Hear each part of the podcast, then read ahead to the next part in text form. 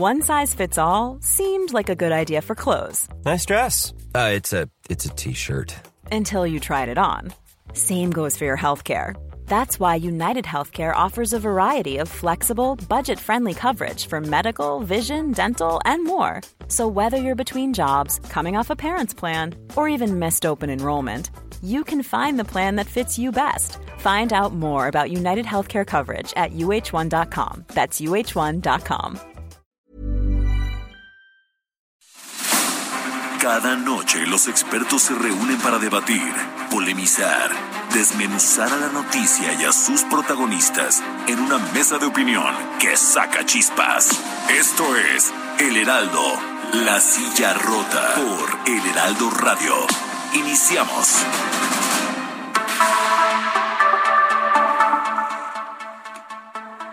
Buenas noches, bienvenidas, bienvenidos a esta mesa de opinión, El Heraldo de México, La Silla Rota. Transmitimos desde nuestras instalaciones aquí en la Ciudad de México a través del 98.5 de su frecuencia modulada todo el territorio nacional y el sur de Estados Unidos gracias a la cadena de El Heraldo Radio. A nombre de Alfredo González, titular de este espacio, le saluda esta noche su servidor Isaías Robles, quien le da, como cada miércoles, la bienvenida a mi colega y amigo Jorge Ramos, director editorial de La Silla Rota. Jorge, ¿qué tal? Bienvenido, muy buenas noches. ¿Qué tal, Isa? Isaías, buenas noches y buenas noches al auditorio que cada semana nos hace el favor de su atención para, pues, tocar temas, ¿no? Que creemos son de, de la relevancia para que la la gente vea pues, por dónde va la discusión y qué temas podemos poner en la mesa, en esta mesa de opinión. Y fíjate, eh, Isaías, eh, auditorio, eh, este fin de semana, ¿no? tuvimos una una, una jornada electoral, de seis gubernaturas, en fin. y bueno, fíjate, tras los comicios de este domingo, ¿no? Eh, pues ahora de las 32 entidades federativas, incluido obviamente la Ciudad de México, eh, pues ya nueve, nueve, nueve serán eh, gobernadas por mujeres. Y la pregunta es si esto es, digamos, positivo, ¿no? Para... Si va a representar algún cambio en la política, ¿no? Así es para este sector. Así es para este sector. Ahora que vemos tantas cosas tan tan tan tan terribles, ¿no? pero bueno, vamos a escuchar esta información en voz de nuestra compañera Gina Monroy.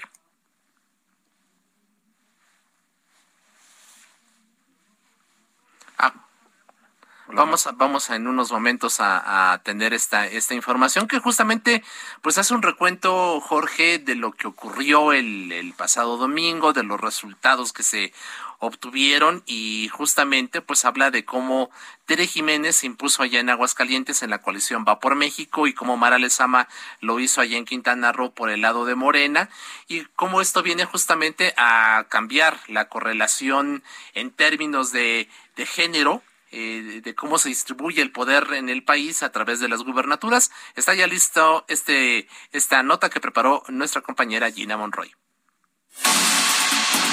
En las elecciones del pasado domingo 5 de junio, se eligieron a los titulares de seis estados. En dos ganaron mujeres, Tere Jiménez en Aguascalientes por la coalición Va por México y Mara Lezama en Quintana Roo de Morena.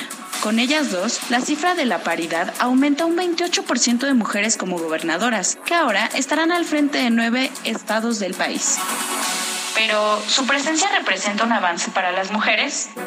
La presencia de las mujeres en un cargo de poder es producto de luchas feministas y políticas, con el principio de paridad que fue incorporado en el 2014 con el artículo 41 constitucional. En él se establece que los partidos políticos deberán postular paritariamente a sus candidatos para los congresos federal y locales, así que su nombramiento cumple con una cuota de género. Sin embargo, mujeres feministas señalan que la política tiene que ir más allá, no solo poner a una mujer en los cargos, sino que debe desarrollar una agenda basada en los derechos de la mitad de la población, desarrollar planes para erradicar la desigualdad, la violencia y la brecha de género. Informó para la silla rota Gina Monroy. Pues ahí está, ahí está el, dato, Isaías. Así es, y bueno, para entrar ya en materia, damos la bienvenida a nuestras invitadas de esta noche. Lorena Villavicencio, ex diputada federal por el Partido Morena. Lorena, ¿qué tal? Bienvenida, muy buenas noches. Ay, muy buenas noches, me da mucho gusto estar aquí con ustedes. Al contrario, muchas gracias Lorena y también se encuentra Indira Sandoval, ella es fundadora de las constituyentes CDMX feministas, activista y defensora de derechos humanos. Indira, ¿qué tal? Bienvenida, muy buenas noches. Hola, ¿qué tal? ¿Cómo están Jorge, Isaías? Por supuesto, me da mucho gusto compartir este espacio con Lorena y con todo el auditorio. Así es, gracias a ambas y pues vamos, entremos en materia, Jorge, si te parece bien. Pues muchísimas gracias de verdad eh, a ambas por, por acompañarnos y, y, para dilucidar cómo ven este, este asunto. Y pues sí, la mayoría de las mujeres que tienen un cargo frente a los estados eh, son eh, de Morena, siete de nueve representan a dicho partido. Y bueno, al ser de izquierda, Morena, tu partido, nos haría creer que tienen una agenda que defiende los derechos de las mujeres, eh, pero pareciera que no vemos resultados. ¿Cuál es tu lectura, Lorena Villavicencio? Bueno, primero que nada quiero comentar que me parece que una de las grandes aportaciones que se han hecho en los últimos años es justamente el haber establecido la paridad en todos eh, los cargos o espacios de la, de la, del ámbito público, de la función pública. Me parece que que estamos viendo los resultados justamente en estas elecciones y en las pasadas elecciones, bueno, ya desde antes, eh, eh, tenemos nueve gobernadoras, lo cual me parece que es un dato muy importante porque esto manda un mensaje positivo para las mujeres para romper estos obstáculos que a veces nos construimos o este techo de cristal que nos hace creer que las mujeres no tenemos las condiciones, la capacidad para acceder a estos cargos. Entonces me parece que el, tema de la paridad implicó un, compromiso muy, muy grande de las mujeres, de las feministas para lograrlo en, hace tres años y lo digo porque estamos en plena conmemoración del establecimiento de este principio que es la paridad. Sin embargo, eh, contestando tu pregunta, efectivamente es muy importante que tengamos una, una representación política de las mujeres pero esto tiene que estar acompañado necesariamente con un compromiso claro por una agenda que le apueste a la igualdad, que le apueste a la justicia, que le apueste a la erradicación de la violencia, porque todo, todos estos fenómenos que estamos viviendo, pues evidentemente impiden el ejercicio pleno de nuestros derechos.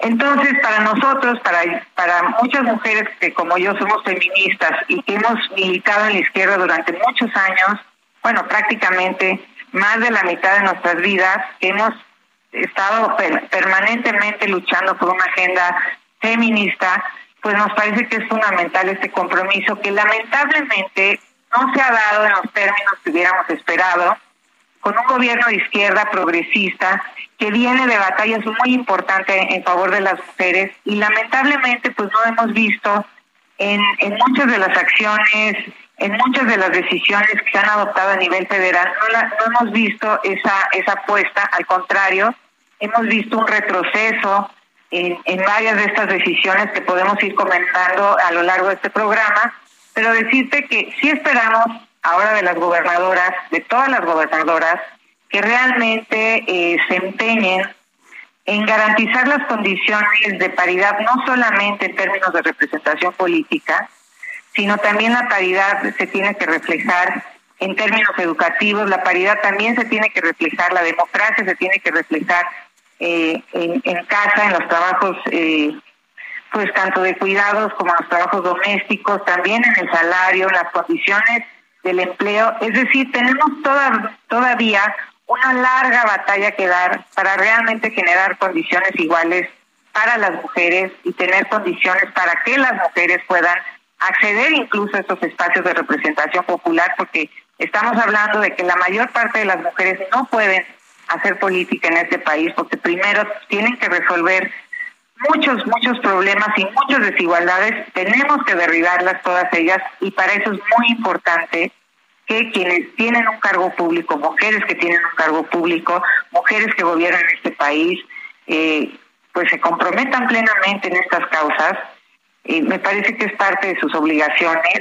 Las mujeres llegaron gracias a otras mujeres que abrieron estos espacios, que pelearon por, para garantizar nuestro eh, el ejercicio pleno de los derechos políticos, de nuestros derechos políticos, y ellas, las mujeres que están hoy gobernando, tendrían que asumir esta responsabilidad con las otras mujeres que viven en condiciones precarias y que tienen muchísimo que hacer justamente por ellas. Entonces, a mí sí me parece que importante la paridad es un punto de partida, no es un punto de llegada a partir del cual tenemos que construir una sociedad distinta que garantice nuestros derechos, que garantice una vida libre de violencia, que garantice el acceso a la justicia, que garantice los derechos humanos que están establecidos no solo en la Constitución, en diversos ordenamientos internacionales. Así es, muchas gracias Lorena. Eh, más mujeres al frente del poder implica que haya una agenda pro mujer. Eh, te pregunto, Indira Sandoval, fundadora de las constituyentes feministas, ¿tú qué opinas? No necesariamente es sinónimo, por desgracia. Eh, si bien debemos resaltar y nunca demeritar la participación política de las mujeres y sobre todo su representación en espacios tan importantes como las gubernaturas que hemos defendido y digo hemos junto con Lorena y muchas más nos tocó eh, defender el tema de la paridad en gubernaturas.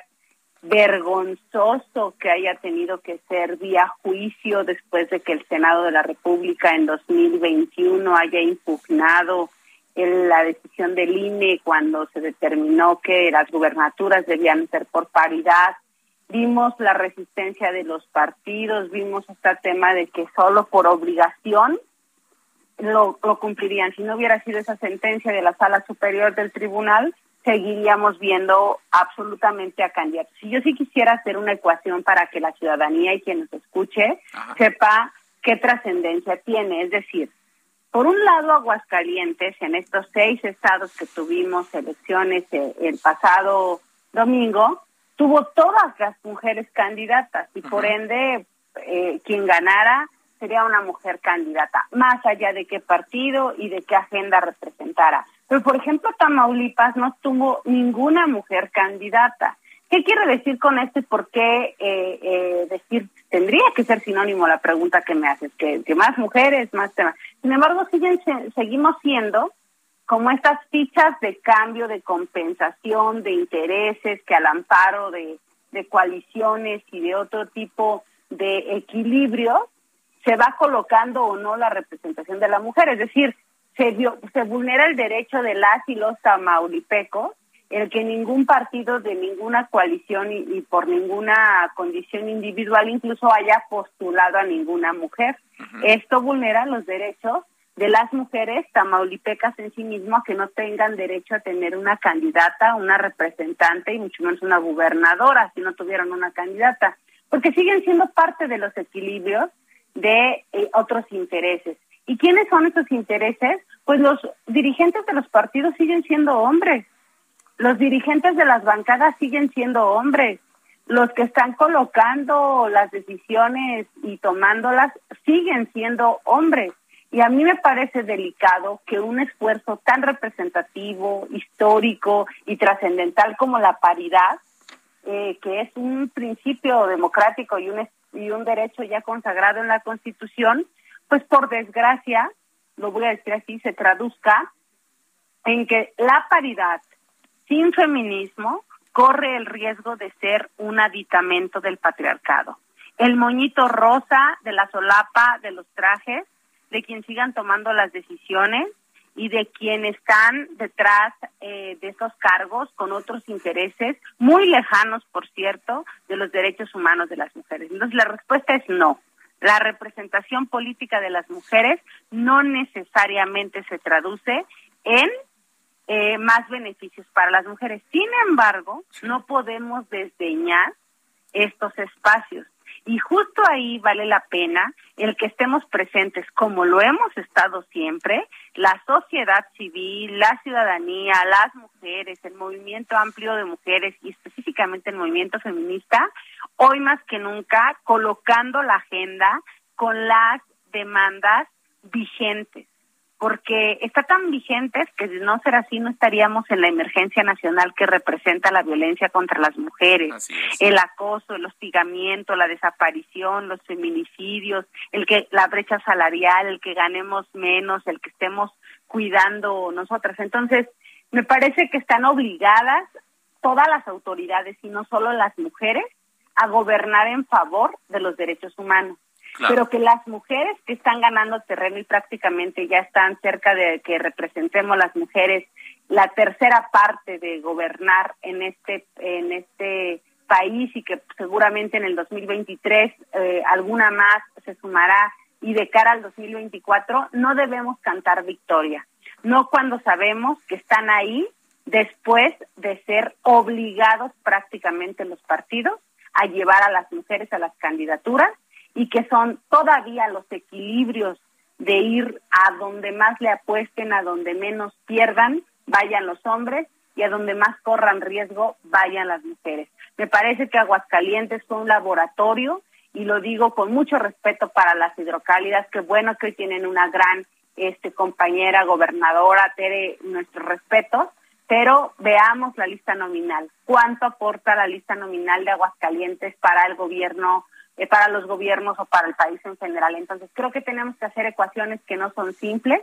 que más allá de que sean cuadradas, tienen que ser sustantivas, que las mujeres estemos en los puestos de poder con poder y con capacidad de decisión, decisión para transformar la condición y calidad de vida de todas las mujeres. Híjole, escuchándolas a, ambas, eh, Indira Sandoval y, Lorena Villavicencio, queda claro que efectivamente la lo, que se está haciendo eh, eh, pues tiene muchas astillas, ¿no? lo que lo que mencionaba ahorita Indira, ¿no? El, tema de que Aguascalientes es una población pequeña y que, por ejemplo, en contraste, Tamaulipas no tuvo una sola mujer candidata, y, competitiva, ¿no? Es, todos esos que parecieran detalles minúsculos reflejan pues una, una, una realidad de que como decía decía al inicio Lorena no es la llegada es apenas el punto de partida que, que ahora sea ya una tercera parte pero que tiene que seguir avanzando. Pero bueno para continuar con, con esta conversación preguntarte Lorena Villavicencio precisamente fíjate Mara Lezama eh, hereda pues un, estado que ocupa el tercer lugar nacional en el delito de trata de personas por cada 100.000 habitantes, de acuerdo con el general Luis Crescencio Sandoval, secretario de la Defensa Nacional. Además, eh, se relacionó a la virtual gobernadora con eh, una pues, represión a una marcha feminista en noviembre de 2020 eh, por el feminicidio de Bianca Alejandrina Lorenzana Alvarado. ¿Cuál debería ser el actual el actuar de la gobernadora ante estos hechos? Yo, desde luego que, me parece que debió haber actuado de manera distinta en la marcha, debió haber tenido la apertura suficiente para conversar y establecer un entendimiento con el movimiento feminista. Y, de hecho debería ser parte, digamos, de su conducta habitual el tener este tipo de interacción y, y encabezar las causas de las mujeres. Pero yo diría que este no es un problema solamente, y bueno, también eh, reconozco que hay un problema de trata de personas muy grande en ese estado, y desde luego tendría, tendríamos que, ver una política mucho más activa, mucho más determinante en favor de eh, incluso un presupuesto mayor para combatir justamente el flagelo que implica la trata de personas y todas las violencias que se viven en ese estado que son diversas y bueno, eh, y, no lo vimos lamentablemente. Pero no lo estamos viendo con todas las gobernadoras. No es un problema estrictamente de Mara Lezama. El problema es que no tenemos todavía un grupo de mujeres suficientemente amplio, tanto en los congresos locales como en los gobiernos, que estén, insisto, plenamente comprometidas, que tengan un compromiso, que militen en sus causas. Y la causa que es fundamental es justamente el ejercicio pleno de nuestros derechos, el derecho a la vida, a la dignidad, a la integridad, a una vida libre de violencia. Todos estos temas deberían ser garantizados fundamentalmente en los gobiernos de las mujeres. Es una responsabilidad, como muy bien lo decía Indira, garantizar los derechos que, se establecen en la Constitución. Es una responsabilidad de todos los gobiernos, del gobierno federal y de todos los gobiernos locales y municipales. Sin embargo, hay una enorme expectativa porque nosotros hemos construido todos estos espacios que garantizan la representación política de las mujeres, porque tenemos la expectativa de que ellas como mujeres asuman la estafeta de toda la problemática que estamos viviendo que inspiren incluso a las mujeres de la sociedad para que realmente transformemos este país. No, no, no podrán solas las gobernadoras, desde luego que no, pero si una gobernadora está plenamente comprometida con el tema de las mujeres, contará con las mujeres, inspirará a las mujeres y podemos construir una relación distinta con el movimiento feminista. Serán las, son las aliadas naturales con las que los gobiernos deberían de contar, porque además solo el movimiento feminista exige el cumplimiento de derechos, no está exigiendo dádivas, no está exigiendo políticas clientelares, lo que está pidiendo es el ejercicio de algo tan elemental como el derecho a la vida, a la salud, a la educación, y son justamente los grandes temas en los que deberíamos estar inmersos en este país. Así es. Y decir algo que me, interesó mucho de lo que dijo Indira. Tenemos otro problema, que efectivamente los partidos políticos están usando la paridad para filtrar. Es como un filtro, lo han convertido en un filtro para, para definir qué mujer debe ser la candidata, qué mujer es más cómoda, Hemos visto, no me quiero referir a las gobernadoras como tal, porque la paridad se establece en todos los cargos de elección popular, pero hemos visto que hay filtros al interior de los partidos. Que la paridad se, se, está utilizando en algunos, en algunos casos justamente para elegir a mujeres que a lo mejor no tienen un compromiso tan grande con el feminismo y son mujeres que a lo mejor pues sus causas serán las causas de los hombres y ellas avanzarán hasta donde los hombres determinen. Y lo que queremos justamente, ya se dijo también, es que las mujeres decidan, no que incidan, que decidan. Queremos mujeres al poder con poder. Y eso implica que, que, acabemos con los clubes de Toby que existen en los congresos locales, en las juntas de coordinación política, que las mujeres estén en las grandes comisiones, que las mujeres sean las que decidan la ruta. Y lo mismo los gobiernos locales. Si los, si los gobiernos locales consideran que debe haber más presupuesto para combatir la violencia, yo me imaginaría ya que se estuviera haciendo ya un, un, pacto entre las mujeres que gobiernan este país para exigir al gobierno federal que establezca una política de Estado para acabar con el tema de la violencia, para erradicar y poder cumplir con sus responsabilidades. Sin embargo, vemos que todavía sigue prestando mucho las definiciones de los hombres. Así es, gracias Lorena. Justamente lo que queremos son mujeres que tomen decisiones y que realmente transformemos este país. Ya estamos a punto de, irnos a, un corte, le pediríamos a Indira Sandoval eh, muy brevemente, eh, este asunto de Aguascalientes, eh, la, la, hoy gobernadora Tere Jiménez firmó un pacto con el Frente Nacional por la Familia, y bueno, pues parece que, que estos grupos de repente han criminalizado los abortos, en fin. ¿Qué mensaje está dando Tere Jiménez a las mujeres cuando se firma un, pacto como, como este, Indira? Muy brevemente, porque nos damos ya al corte. Un minuto, por favor. Pues que no necesariamente está con las mujeres. Es decir, firmar un pacto antiderechos es eh, decir que tiene la envergadura por membrete porque ella representa eh, a las mujeres, pero no nuestras causas, ni nuestros derechos, ni nuestras agendas, y decir que está ahí representando a intereses ajenos y muy distantes de lo que implica el ejercicio pleno de los derechos humanos de las mujeres de las niñas, de las adolescentes y que vulnera completamente el Estado de Derecho y una cuestión ya muy clara por la que la Corte ya se pronunció, que no puede haber ninguna figura eh, punitiva que criminalice, persiga o, o penalice los cuerpos de las mujeres y mucho menos nuestro derecho a decidir. Así es, Indira, muchísimas gracias. Bueno, pues ya para finalizar, en una, frase, tenemos un minutito. Eh, Lorena Villavicencio, ¿con, ¿con, qué te quedas de los resultados de este domingo y, en este contexto que estamos analizando de mujeres como gobernadoras? Ah, bueno, a mí me da mucho gusto que haya más mujeres gobernando este país, pero me quedo con la exigencia de que asuman un compromiso claro por, la, por las otras mujeres, por las mujeres que necesitan ejercer plenamente sus derechos. Así es, muchas gracias. Indira, una frase para a manera de conclusión, por favor. A mí me parece que no solamente requerimos más mujeres en el poder, requerimos al feminismo gobernando, legislando, administrando e impartiendo justicia. Un nuevo régimen posible es derecho, es, es posible. Perdón, un nuevo régimen político es posible y ese es con las mujeres al frente y nuestros derechos al centro. no hay más. Muchísimas gracias, gracias a ambas. Indira Sandoval, fundadora de las Constituyentes, Lorena Villavicencio, exdiputada federal por el Partido Morena. Hacemos una pequeña pausa, Jorge, volvemos en esta mesa de opinión. No le cambie, quédese con nosotros.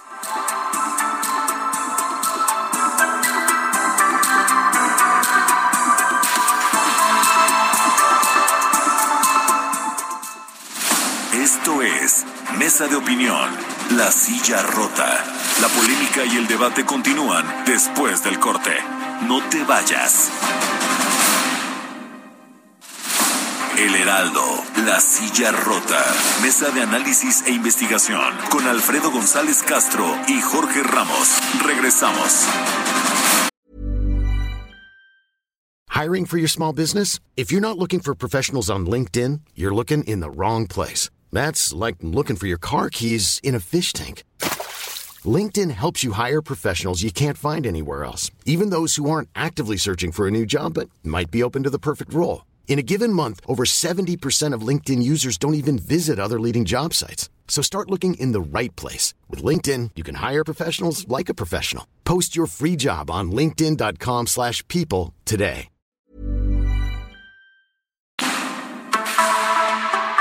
Son las 9 de la noche con 30 minutos en una noche lluviosa aquí en la Ciudad de México, varias zonas afectadas. Qué bueno, porque por la contingencia. Efectivamente, de hecho, pues es uno de los elementos que permitieron que hoy se levantara en, la tarde noche esta contingencia que estuvo vigente durante las últimas este 24 horas, pero mira, tenemos ya un reporte eh, de justamente de los vientos y las lluvias registradas durante este miércoles aquí en la Ciudad de México.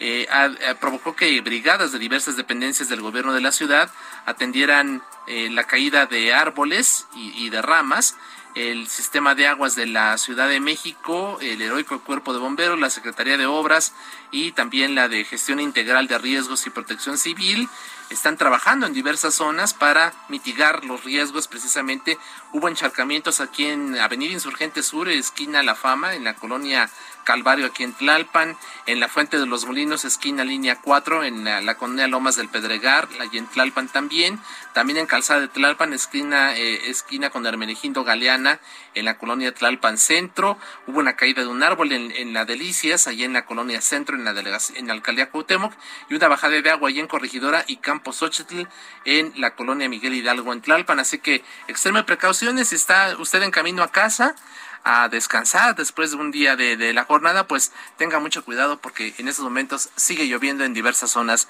de la Ciudad de México. Le reiteramos que estamos transmitiendo totalmente en vivo por el 98.5 de su frecuencia modulada aquí en la Ciudad de México, llegando a todo el territorio nacional y el sur de Estados Unidos gracias a la cadena del Heraldo Radio. A nombre de Alfredo González, titular de este espacio, le saluda esta noche su servidor Isaías Robles con la grata e inteligente compañía de mi colega y amigo Jorge Ramos, quien nos anuncia el segundo tema que abordaremos a lo largo de este espacio, Jorge. ¿Qué tal, Isaías? Buenas noches de nueva cuenta, buenas noches al auditorio. Y bueno, en la primera parte, pues hablábamos desde la perspectiva feminista, el resultado de las elecciones del pasado domingo y nos queda claro que la agenda eh, sigue pendiente, que haya más mujeres en las gubernaturas, no está significando que haya eh, una mejora en las políticas, en fin, y habrá que seguirle poniendo atención a ese tema. Pero fíjate, otro asunto que, que nos ha estado llamando la atención, ya lo hemos abordado aquí en esta mesa de opinión, tiene que ver con el Centro de Investigación y, Docencia Económicas. Ayer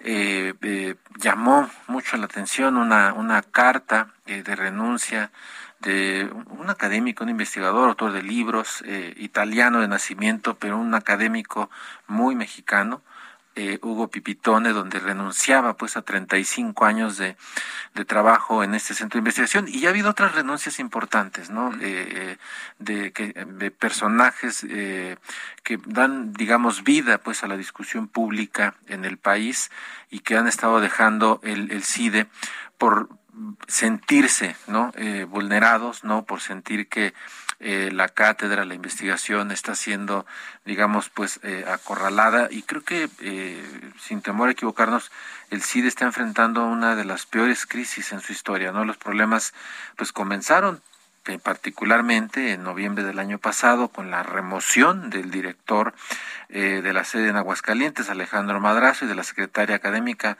eh, Catherine Andrews, eh, pero también eh, hubo, digamos, una remoción del director del, del CIDE, ¿no? aquí en la Ciudad de México. Aquí en la Ciudad de México, así es, un, un, académico igual muy, muy respetado. Y bueno, la tensión que se ha generado dentro de este centro de investigación mexicano con la designación, algunos ven, particularmente la comunidad eh, del CIDE, una imposición de José Antonio Romero Tellaeche en la dirección general del centro, arropado también por eh, la directora del Consejo Nacional de Ciencia y Tecnología, el CONACIT, María Elena Álvarez Bulla, que es un tema que también hemos abordado aquí, que ven mucha preocupación los científicos con el CONACIT. Pero bueno, ese es, digamos, el, el ese es el panorama que se ve en el CIDE Isaías Así es, y bueno, para hablar del tema, eh, damos la bienvenida a Jimena Medellín, ella es abogada e investigadora titular justamente del CIDE, de este Centro de Investigación y Docencia Económicas. Jimena, ¿qué tal? Bienvenida, buenas noches. Hola, buenas noches. Mucho gusto de estar aquí con ustedes. Muchas gracias. Está también con nosotros Javier Martín Reyes, abogado y académico de este instituto. Javier, bienvenido. Buenas noches. Javier. y un gustazo también bueno, bueno, sí, ¿me ahí, escuchan? Ahí te escuchamos, sí. Ah, no, les decía que, que gracias por la invitación, un gustazo estar aquí con, con los dos, con Jimena y también con este Diego. Claro, y está Diego Micher, él es estudiante de la licenciatura en Ciencia Política allá en el CIDE. Diego, bienvenido, buenas noches. Hola, buenas noches, mucho gusto y un saludo a todos los que nos escuchan. Gracias a los tres. Muchísimas gracias de verdad a los tres por, por participar, aceptar participar en, en esta en esta mesa. Y bueno, desde que comenzó esta disputa por la dirección general del CIDE y llegó eh, Romero Tellaeche, varios académicos, lo decíamos, han renunciado a la institución. Uno de los primeros fue eh, José Antonio Crespo y eh, el más reciente, Hugo Pipitone, quien incluso participó en las primeras protestas frente al CONACIT. Jimena Medellín, ¿Qué es lo que está llevando a esta salida tan abrupta de, académicos eh, eh, del, del CIDE? A ver, creo que son una multitud de, razones, ¿no? Creo que es complicado dar una sola razón. Por supuesto que el contexto no ayuda, ¿no? Es un contexto difícil estar em, asumiendo una carga de trabajo ordinaria cuando en realidad en este momento ni siquiera tenemos claridad o garantía de que se vaya a pagar todo lo que está estipulado en el contrato colectivo. Entonces eso por supuesto que pesa en el ánimo de, o ha pesado en el ánimo de muchos colegas. Eh, por supuesto que hay también eh, personas que simple y sencillamente encuentran opciones que en este contexto de, una crisis en la que se ha, se, ha, eh, se ha posicionado a la institución pueden resultar más atractivas. Hay otras personas que de todos modos, a ver, siempre hay una cierta rotación en el, en el ámbito académico, en, en el que algunas personas van a otras instituciones, etcétera, ¿no? Entonces creo que hay una multitud de razones, pero sin duda el contexto ha sido un factor que ha agravado. Así es, gracias Jimena. Y, y, justo comentabas esto de que no hay garantía de que se pague lo que establece el propio contrato colectivo de trabajo. A mediados de mayo, de hecho, académicos denunciaron justo eh, esta situación, la falta de pagos en la institución y otros problemas como la desaparición de programas de licenciatura y posgrado, problemas también con la entrega de becas. ¿Qué es lo que están viviendo académicos y alumnos dentro de la institución? Diego Michel, estudiante de la licenciatura, ¿qué nos comentas? Hola, perdón, te perdí un segundo, ¿me lo podrías repetir? Eh, comentamos, pues, ¿qué es lo que están viviendo ustedes allí, académicos y ah, alumnos dentro de la institución? Eh, pues mira, con los estudiantes es un poco distinta la relación que tenemos justo con los académicos. Es, particularmente triste ver cómo, pues los profesores básicamente nos dicen adiós, me voy, porque no tienen seguridad en sus trabajos. Este, eh, pues sí, tal cual, o sea, porque ni siquiera les están cumpliendo con todas las obligaciones de lo equivalente al sueldo completo, eh, es un ambiente laboral muy hostil. Y también como estudiantes, pues es un ambiente, un ambiente estudiantil hostil.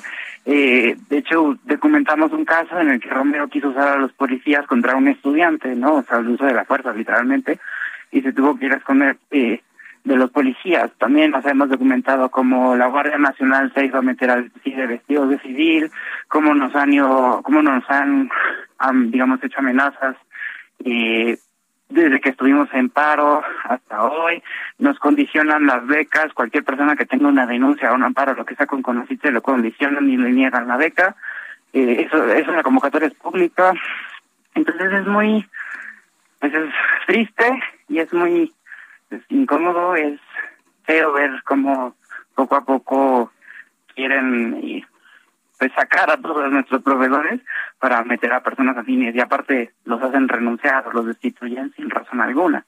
claro. No, mira, eh, ahora, eh, esta situación que, que se está viendo de pues, deterioro en la, en la relación eh, con los académicos. Preguntarte, Javier Martín Reyes, eh, eh, y pareciera que esta pregunta se ha estado reiterando en los últimos meses, pero ¿Ustedes sienten que la intención es desmantelar el CIDE, desaparecer el CIDE? Me parecería algo, eh, algo incluso difícil de lograr. Es una institución pues ya consolidada, pero sí verían eso, con mucho prestigio, en el, en, no solamente en México, fuera de México. ¿Tú crees que esa es la intención, Javier? A ver, yo estoy absolutamente convencido de que esa es la intención. Eh, y, y vaya, y creo que no es, ni siquiera este es un tema de impresiones, creo que son decisiones deliberadas, la imposición de un director externo en la institución sin las credenciales académicas, violando el procedimiento que marca el estatuto, después reformas a los estatutos del CIDE para imponer a personas en las posiciones más importantes en términos de cargos directivos que no cumplían con los requisitos, el hecho de que no se le paguen a, a las investigadores y a los investigadores eh, por el trabajo que en su momento realizamos, pues no son casualidades, son eh, decisiones deliberadas. Creo que, por desgracia, lo ha dicho el presidente de la República en las conferencias mañaneras. Él creo que parte de una concepción eh, profundamente equivocada, donde dice, bueno, es que el CIDE y otras instituciones, también ha mencionado la UNAM y otros más, volvieron neoliberales, se derechizaron, ya no están cumpliendo eh, con su función, ¿no? Entonces, creo que todos estos ataques es muy difícil verlos eh, como errores, ¿no? Creo que ciertamente ha habido muchísima incompetencia, ese es uno de los grandes problemas, ¿no? De, la persona que hoy se ostenta como, directora, pero que sí creo que hay un, hay, un ataque y una intención deliberada de desmantelar la institución. Enfrente creo que por fortuna se han topado justo lo que mencionabas, con una institución que ha construido su prestigio año con año, trabajo con trabajo, esa reputación nacional e internacional que tiene el CIDE es producto de eso, del esfuerzo de muchísimos años de trabajo. No es ni de cerca una institución perfecta, nunca lo ha sido, por supuesto que tiene cosas que, que se tendrían que mejorar, pero creo que si hoy el, el CIDE se mantiene todavía en pie, pues es por, por la valentía de las personas estudiantes, por la resistencia de la comunidad académica y de, trabajadores, pero yo sí creo que desafortunadamente lo que vemos es un intento deliberado desde el gobierno eh, federal, en particular desde el CONACYT, por desmantelar una institución que les es incómoda para, para su proyecto político, ¿no? Yo desgraciadamente sí tengo esa lectura. Gracias, gracias eh, Javier Martín Reyes. Eh, los alumnos interpusieron varios amparos contra la designación de Romero en la Dirección General del CIDE. ¿Qué avances ha habido en estos procesos? ¿Qué nos puedes comentar, Diego Micher? Sí, eh, han habido dos tipos de procesos de este tipo. Uno es vía transparencia y los otros han sido vía Poder Judicial. Los de transparencia van bien, de hecho hoy pues salió la noticia de que justo los con, nosotros le pedimos ya transparencia al CONACYT, todo lo relacionado con el nombramiento de Romero. Se negó a entregárnoslo, no dijo que no lo tenía, dijo que sí lo tenía, pero que lo reservaba por tres años, porque, este, bueno, citaba algunos artículos. El INAI hoy, como a las tres de la tarde, dijo, no, los tienes que entregar, entonces no vamos a esperar a que el CONACYT, a ver si nos entrega. Y este, pero pues sí, ya el INAI le dijo que no hay de otra, menos los tiene que entregar. Por su parte, con los amparos en el Poder Judicial, esencialmente lo que uno de los amparos más, eh, el que más ha pasado es eh, fue de los primeros que pusimos de, desde noviembre del año pasado, que el juez hace, me parece un mes o dos, le pidió a, al CONACYT que entregara el acta de Romero pues para revisarla, ¿no? Y el CONACYT se quejó ante eh, un tribunal colegiado argumentando que no podían hacerlo, ¿no? Entonces el tribunal colegiado le dio la razón al juez y el juez me parece que a partir del lunes son tres días para que entregue el acta y si no, eso es, multa, apercibimiento y la siguiente audiencia es en, me parece, una semana. Entonces sí, ya eh, tiene un, dos días para entregar el acta ante el juez y un par de días para entregarlo vía transparencia. Y pues si lo entrega, pues vamos a ver todas las irregularidades y si no lo entrega, pues o, o estarían admitiendo que no existe la información y eso es un delito, o tendrían que falsearlo a ver cómo entonces si la tienen a ver cómo la tienen. Así es. Pues mira Diego Bicher eh, estudiante de la licenciatura en ciencia política eh, en el CIDE nos está dando una, una buena información. Efectivamente hoy eh, el el INAI eh, aprobó un proyecto del comisionado Francisco Javier Acuña que justamente lo que mencionas eh, revoca la respuesta del CONACID y le instruye ¿no? a que entregue eh, una versión pública del expediente relativo al proceso para designar o ratificar al director del CIDE, que uno no se explicaría cómo es posible que se puedan eh, reservar esa información por tres años, como decía eh, Diego, y, la, y por otro lado, la otra ruta eh, que afortunadamente también pone, digamos, contra las cuerdas a las, a las autoridades del CIDE para que entreguen esta información. Dos, dos, dos, dos noticias importantes para, para que nos que nos compartes eh, muchísimas gracias. Y bueno, preguntar, eh, Jimena Medellín, abogada, investigadora, eh, titular del CIDE, preguntarte, de no haber un golpe de timón en el CIDE, ¿cuáles son los principales riesgos que podría haber en la institución o que tú ves que podría tener el CIDE? Bueno, hay cosas no muy concretas de las que ya hemos hablado. por supuesto que los incumplimientos del contrato colectivo son muy preocupantes y se han eh, abordado en distintos espacios. Se sigue buscando estrategias porque claramente se debe de cumplir con las obligaciones laborales que, la institución ha adquirido a través de el contrato colectivo. Eh, déjenme reiterar que no nada más es, un contrato colectivo, tenemos dos sindicatos, uno de personal académico y el otro de personal administrativo, digamos, ¿no? Entonces siempre hay que cuidar los derechos laborales de toda la comunidad. Después tenemos, por supuesto, otras afectaciones que ya se han empezado a dar.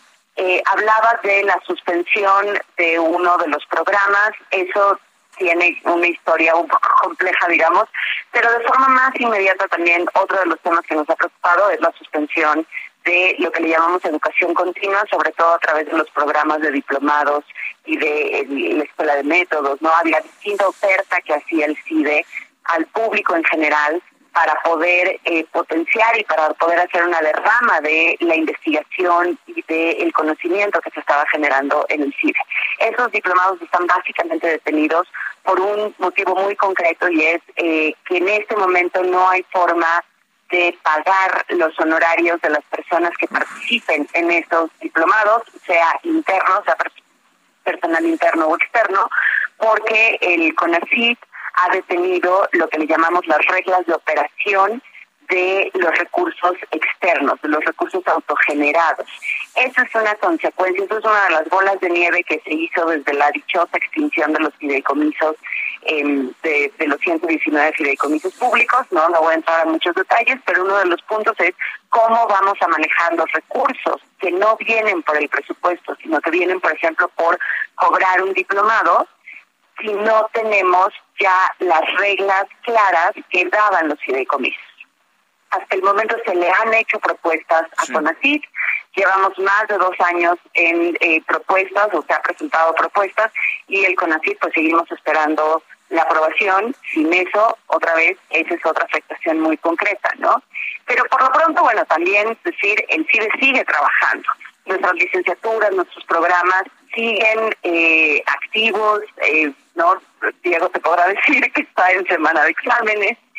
Eh, y eso también es importante decirlo. Una forma de resistir es mantener la calidad académica y la excelencia que siempre se ha, por la que siempre se ha caracterizado, aún dentro de los márgenes complejos que estamos experimentando. Así es, muchas gracias Jimena. Y bueno, hablabas de un tema que tiene que ver con la cerrazón del CIDE, ¿no? Para dialogar con la comunidad, con eh, los académicos, con los estudiantes, con el personal administrativo. ¿Qué alternativas se ven ante esta cerrazón? ¿Por dónde continuar la lucha para defender esta institución? Javier Martín Reyes, abogado académico de este centro. Platícanos. Eh, pues mira, yo pues, la, impresión que tengo es que por desgracia eh, ya ha habido muchos intentos, déjame ponerlo en términos muy coloquiales, de arreglar las cosas por las buenas. ¿no? De hecho, yo te diría, en el, en el momento que fue designado como director interino eh, José Antonio Romero Tellaeche, pues creo que la, la comunidad en general, o por lo menos una parte importante del alumnado, profesorado, de las personas trabajadoras, pues un poco le daban el beneficio de la duda, ¿no? Y, de hecho, él personalmente, en diversas reuniones, hizo compromisos en el sentido de que iba a resolver varios de los problemas que mencionaba eh, Jimena, ¿no? Decía que iba a arreglar relativamente rápido el tema eh, de los pagos, decía que al gobierno federal y a CONACIT eh, le interesaba mucho, ¿no? Que el CIDE estuviera y estuviera muy bien y que obviamente ahí había apoyo. y luego, pues ese beneficio de, de, la duda muy rápido, ¿no? Déjame ponerlo este así, pues fue de alguna manera traicionando la confianza que, se le, que en su momento se le pudo dar. Ya hicieron aquí un recuento muy largo de las decisiones, la destitución de Alejandro Madrazo, ¿no? de manera arbitraria, la destitución de Catherine Andrews, ¿no? Este como secretaria académica porque cometió el pecado rebelde de pedir que se cumpliera el, el, estatuto y luego lo que sí creo que fue eh, la gota que derramó el vaso pues fue el hecho que ni siquiera eh, permitieron que eh, esta persona, no que no tenía, yo creo, y ha demostrado que es una persona incapaz para dirigir una institución de este tipo fuera designada de manera legal, ¿no?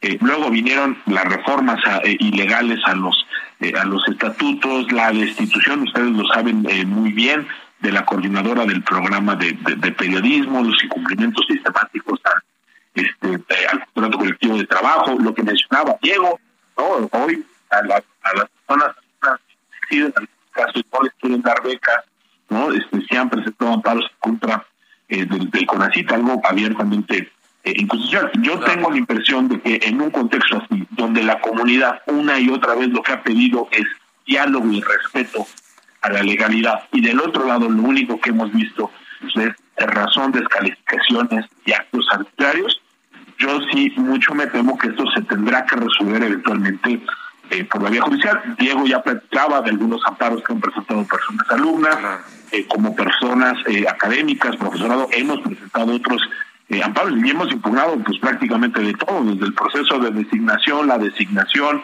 de José Antonio Romero, eventualmente las reformas a los estatutos, la designación no del, del, del, quien sustenta él como secretario académico. Creo que eventualmente los tribunales nos tienen que dar la razón pero también hay que decirlo, la justicia en este momento está siendo lenta, no solo en el caso del CIDE, sino en muchos asuntos, y ahí basta ver lo que está pasando en la Suprema Corte de Justicia, y yo sí creo que eventualmente la, la si la solución no pudo ser pacífica, amigable, por la vía del diálogo y del entendimiento, tendrá que ser mediante resoluciones judiciales que esto eh, se termine destrabando, porque creo que la comunidad tiene toda la razón, ¿no? Cuando se ha estado denunciando una y otra vez precisamente las ilegalidades, las arbitrariedades y las decisiones que no encuentran sustento normativo. Gracias, Javier Martín Reyes. Estamos a tres minutos de, acabar este espacio. Les pediríamos en un esfuerzo de síntesis a cada uno de ustedes una frase a nivel de conclusión sobre el futuro del Centro de Investigación y Docencia Económica. Jimena Medellín. El CIDE sigue y resiste. y vamos a seguir y vamos a resistir, porque precisamente es un legado de toda la sociedad, es un legado, es una institución que se ha construido con recursos públicos durante décadas y que eh, necesitamos que siga ahí para beneficiar a la sociedad mexicana. Entonces el CIDE sigue y resiste. Gracias, gracias Jimena. Gracias Javier Martín Reyes yo te diría, creo que el, el CIDE es mucho más que unos edificios ahí en, en, una loma perdida entre Santa Fe y Cojimalpa. El CIDE es una institución no eh, formada eh, y defendida por sus profesores, por sus personas alumnas, por sus personas egresadas. y creo que mientras como eh, personas exalumnas, como profesorado, como trabajadores, este, sigamos defendiendo a la institución, habrá eh, sí de para rato. Muchas gracias, Javier Martín Reyes. Diego Micher, estudiante de la licenciatura en Ciencia Política en, el, en este centro. Una frase para concluir. Pues yo te diría lo que los estudiantes hemos dicho hasta ahora, que Romero va a caer y ya está cayendo, ¿no?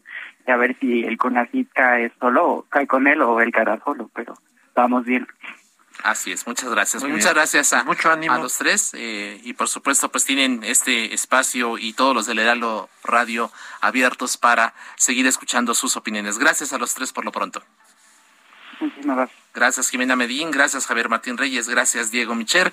Agradecemos mucho que nos haya acompañado en esta emisión de la Mesa de Opinión El Heraldo de México, La Silla Rota, también a quienes han hecho posible este esfuerzo, Ángel Arellano en la producción con el apoyo de Gina Monroy, Emanuel Bárcenas en los controles técnicos, Gustavo Martínez en Ingeniería, nombre de Alfredo González, titular de este espacio, se despide esta noche su servidor Isaías Robles. Gracias Jorge. Jorge buenas noches, buenas noches y no se les olvide ser felices. Los esperamos el próximo miércoles 9 de la noche y el martes en la Mesa de Opinión a Fuego Lento. Descanse. Muy buenas noches. Síganse cuidando.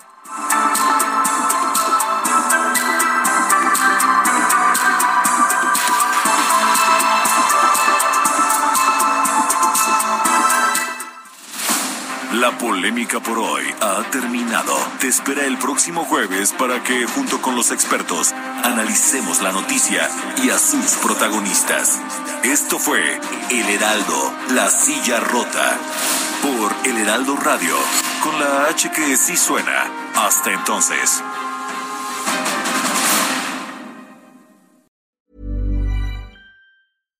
When you make decisions for your company, you look for the no-brainers. And if you have a lot of mailing to do, stamps.com is the ultimate no-brainer. It streamlines your processes to make your business more efficient, which makes you less busy. Mail checks, invoices, legal documents, and everything you need to keep your business running with stamps.com. Seamlessly connect with every major marketplace and shopping cart. Schedule package pickups and see your cheapest and fastest shipping options from different carriers. With rates up to 89% off USPS and UPS rates. And with the Stamps.com mobile app, you can take care of mailing and shipping wherever you are. Make the same no brainer decision as over 1 million other businesses with Stamps.com. Sign up with Code PROGRAM for a four week trial, plus free postage and a free digital scale. No long term commitments or contracts. That's Stamps.com. Code PROGRAM.